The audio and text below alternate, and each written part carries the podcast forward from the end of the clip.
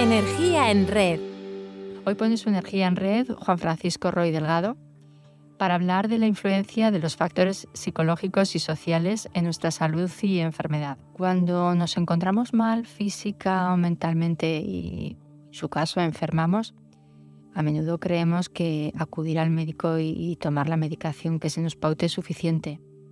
Pero olvidamos que hay factores comportamentales que están en el origen de esa enfermedad. ¿Cómo enfoca el diagnóstico un especialista en medicina psicosomática, como es tu caso?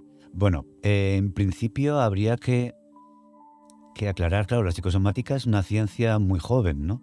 De hecho, todavía eh, se discute de si debe ser una ciencia independiente o sencillamente es una parte de, otras ciencias, como pueden ser las ciencias médicas, psicológicas, biológicas, físicas, etcétera, ¿no? Puesto que si hiciéramos un estudio, esto es hipotético, de todos los profesionales que trabajan en psicosomática, habría una mayoría de personal sanitario, sobre todo médicos, psicólogos, ¿no? Pero también hay muchos biólogos, ingenieros. Quizá, y ya no tanto en investigación, ¿no? Se ha convertido en una disciplina muy amplia, incluso en, revistas de investigación de ciencias de la salud, está entre las que más se citan ¿no? y más, más impacto tienen en los últimos años. Ha tenido un crecimiento muy fuerte. Entonces, claro, es difícil decir, yo sería un especialista más de investigación en psicosomática, ¿no? porque pacientes he trabajado, pero sobre todo em, no desde un punto de vista puramente psicosomática. Realmente la única especialidad que habría eh, hoy en día, digamos, oficial, entre comillas, sería la psiquiatría psicosomática, ¿no? Puesto que sí que hay varios servicios de psicosomática que suelen estar dentro de los departamentos de psiquiatría, suelen, no siempre, en España y otros países, ¿no? Desde hace ya unos años. Entonces serían médicos y también hay, esos departamentos también hace tiempo que empieza a haber también psicólogos sobre todo, enfermeras no faltan, fundamentales, ¿no? y trabajadores sociales puede haber y otros profesionales. ¿no? Entonces visitan dentro del hospital o en la zona de influencia de ese hospital o centro de salud o de ese departamento, digamos que o pasan consulta a personas que tienen eh, cuyos problemas de salud ¿eh? ¿no? se ha detectado que tanto lo físico o lo médico o, no, o lo biológico es, es, es, es, tan importante como lo psicológico o lo psicosocial. ¿no?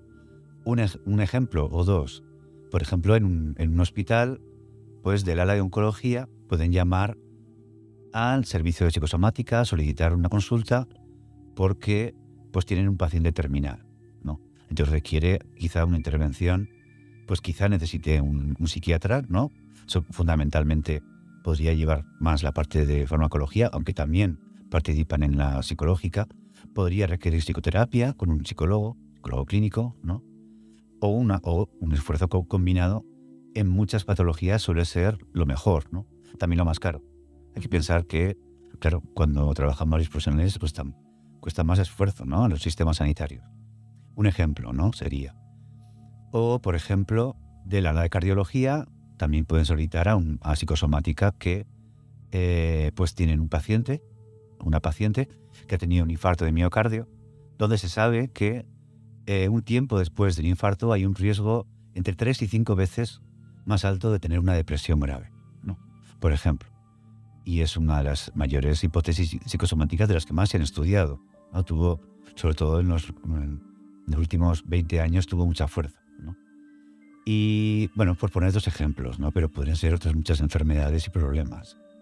Entonces, donde ambos componentes y colaborarían, por supuesto, de profesionales con otros, con el oncólogo, o con la enfermera de oncología, o con el psicólogo de cardiología, o con el cardiólogo, no. Es un trabajo, el trabajo en equipo es fundamental. Juan Francisco, si la mente es tan poderosa para enfermarnos, es igualmente poderosa para sanarnos, ¿cómo se trabaja desde la ciencia psicosomática? Sí. Eh, la respuesta a la primera pregunta, a la pregunta, desde luego, es que sí, ¿no? Puesto que si la causa ¿no? del problema eh, eh, es es la hipótesis psicosomática es que la causa del problema em, normalmente, ¿no? en estos casos, ¿no? es eh, multi, es multis, podríamos decir, multidimensional, ¿no? O tiene diferentes cauces.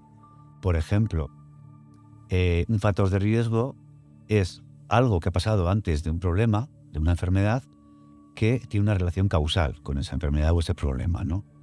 Por ejemplo, el ejemplo que hemos puesto del infarto de miocardio, aunque es muy fácil de ver, cuando el corazón, nuestro corazón falla, ¿no? Entonces, un infarto hoy en día se sabe que tiene diferentes causas que suelen interactuar entre ellas. Una puede ser pues una acumulación de colesterol en las arterias, ¿no? sobre todo en las arterias coronarias. Pero otra puede ser un exceso de estrés mantenido a lo largo del tiempo. Un ejecutivo que se machaca demasiado en el trabajo, eh, pues una, una madre que tiene que atender a una persona, tiene que cuidar a una persona mayor, trabajar además y cuidar hijos, ¿no? Tiene muchísimo estrés. O una persona joven que pues quiere ser el mejor en todo y hace mucho ejercicio físico, es un deportista eh, que va al gimnasio todos los días y quiere trabajar y ser el primero en el trabajo. No, se, acumula mucho estrés, también aumenta el riesgo de, un fallo cardíaco. Y puede haber más, por ejemplo, el consumo de, sustancias, ¿no? El, abuso de sustancias, sean legales o ilegales. Hay sustancias químicas que pueden hacer daño al sistema cardiovascular o interactuar con el sistema nervioso. ¿no? Podemos imaginar muchas. Entonces, claro, eh, si ese, conjunto de... Claro, primero hay que explorar al paciente. Normalmente lo ideal sería que los vieran varios profesionales y luego tener una reunión, ¿no? Para ver, identificar qué causas están, han producido o están produciendo manteniendo el problema y, por tanto, buscar la solución. Por ejemplo, si eh, tenemos a un directivo ¿no? con obesidad, donde claramente el colesterol o eh, los lípidos están afectando y además se detecta por las pruebas angiográficas. Y además tiene toda esa sobrecarga de estrés. ¿no?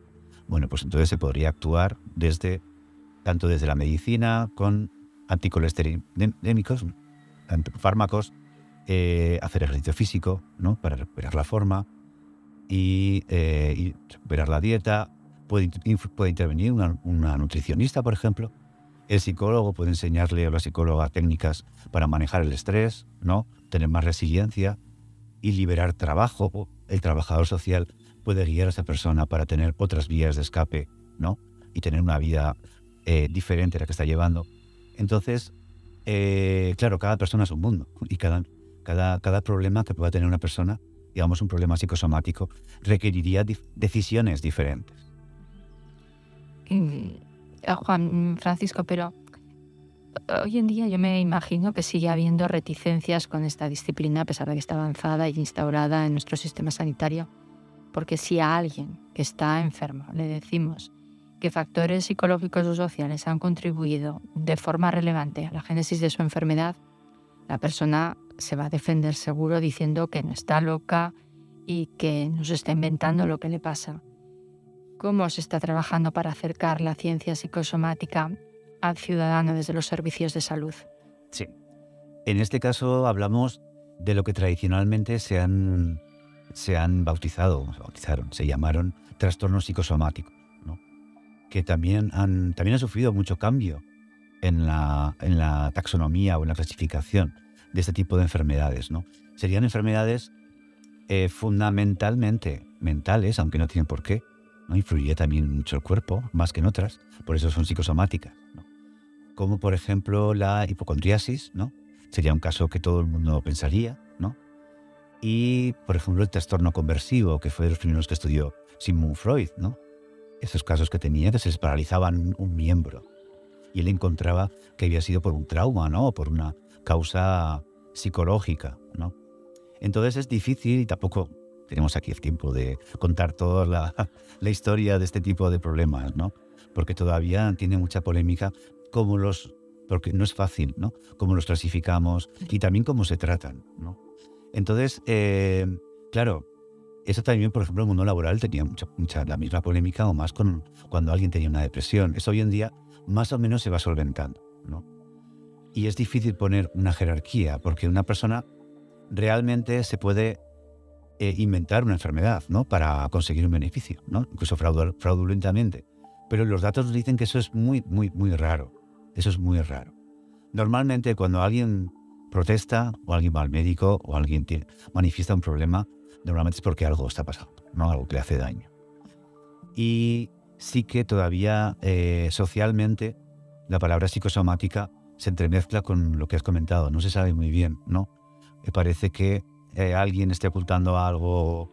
También hay muchos profesionales no sanitarios, fuera del sistema sanitario, que la utilizan, ¿no? curanderos o personas de otro tipo de, terapias alternativas, que la utilizan también, con, la han utilizado incluso con mucha soltura y todavía es, eh, antes, o hoy en día no lo sé, pero todavía es fácil de verlo, ¿no? En, en, eh, en este tipo de, de, terapias no, pues, no contrastadas, muchas de ellas. Entonces, en el entorno más profesional, más científico, sí que ya empieza a ser muy conocida. En la sociedad en general, yo creo que haría falta, ¿no? Y las sociedades internacionales sí que están haciendo divulgación. Pero en nuestro país la verdad es que no... Hay una sociedad de medicina psicosomática, pero es muy, está muy centrada en, en el estudio más médico, no más psiquiátrico. Y, no, y entonces, desde luego, haría falta, y estamos en el, en el inicio de la época de, la divulgación científica, que es muy importante. Haría falta hacer lo que estamos haciendo ahora mismo, ¿no? que es divulgarlo a la sociedad para que esté mejor informada, ¿no? sobre, en este caso, sobre qué es la, la psicosomática, la ciencia psicosomática, la medicina eh, psicosomática, la psicología psicosomática, no había sociología psicosomática, entonces que todavía está definiéndose, ¿no? Juan Francisco Roy Delgado ha sido en, el septiembre pasado doblemente galardonado internacionalmente y todavía no lo hemos contado a estas alturas. Eh, Francisco, por tu trayectoria científica como especialista en psicosomática fuiste galardonado, pero también por el proyecto TeleDD. Eh, por favor, háblanos un poco de, de este proyecto. Sí, bueno, si de algo, desde luego, me siento orgulloso en mi carrera es de este proyecto que es la consolidación, ¿no? Por eso los, los premios que hemos recibido este año. Eh, de una línea de investigación que sería la, estudio de la depresión en personas eh, con diabetes. Y es un estudio que nació pues, de los resultados que fuimos obteniendo durante las últimas dos décadas, ¿no? De la relación entre la diabetes y la depresión, sobre todo en personas mayores. Y el principal motivo de mi, mi viaje, bueno, mi viaje no, que estuve viviendo casi dos años en Nueva York, para estar en el laboratorio que mejor hacían ensayos clínicos ¿no? en, en pacientes diabéticos con depresión comórbida. Y aprender ¿no? con ellos y luego diseñé con ellos, sobre todo con su director, el doctor Jeffrey González, eh, a diseñar un ensayo clínico que lo trasladamos aquí a Zaragoza, lo ejecutamos. Yo iba y venía, estaba en los dos sitios, en Nueva York y en Zaragoza, con resultados muy, muy buenos, incluso mejores que los de nuestros colegas de Nueva York. No, la verdad es que a la motivación del equipo aquí en Zaragoza, sobre todo las enfermeras, que son, han sido el grueso del equipo.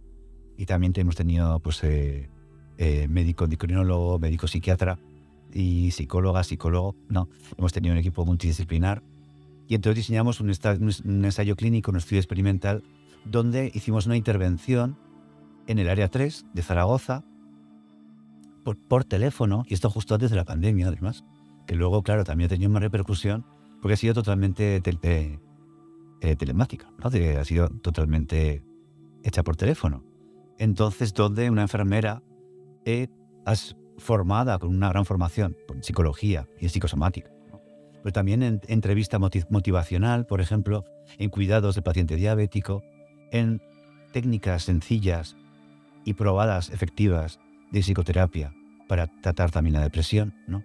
En estas personas, que eran fundamentalmente personas mayores con una media de 75 años, mayoría aplastante mujeres, sobre todo mujeres eh, mayores ancianas que viven solas, que, han sido, que son viudas, muchas de ellas, ¿no? y que tienen eh, el problema de la diabetes, que para una persona mayor es muy discapacitante, es un problema serio, pero además tienen una depresión.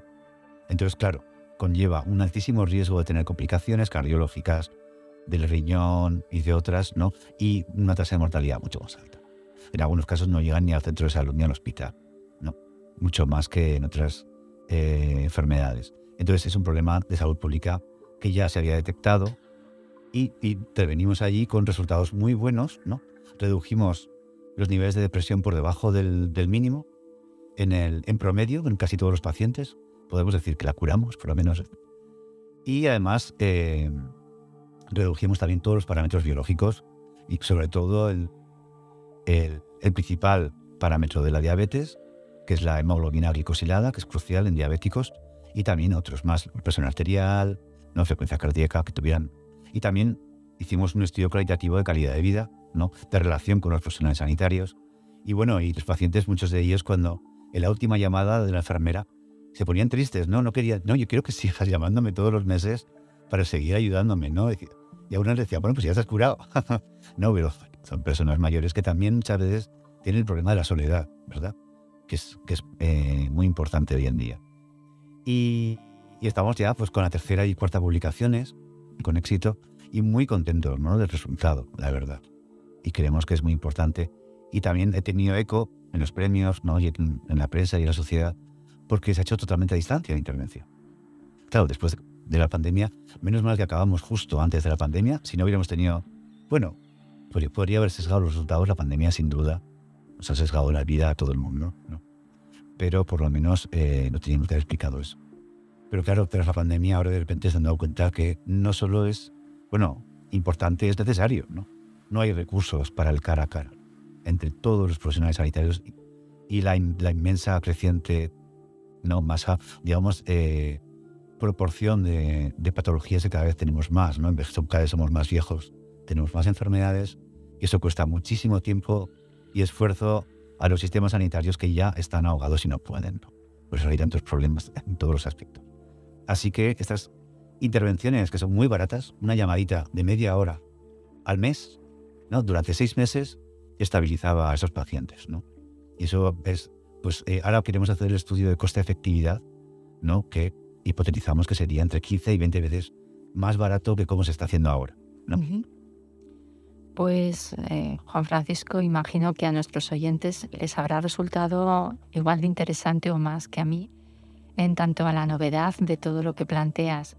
Para mí ha sido un lujo el contar contigo hoy, así que no puedo por menos que decirte, como siempre, gracias por estar aquí y poner tu energía en red.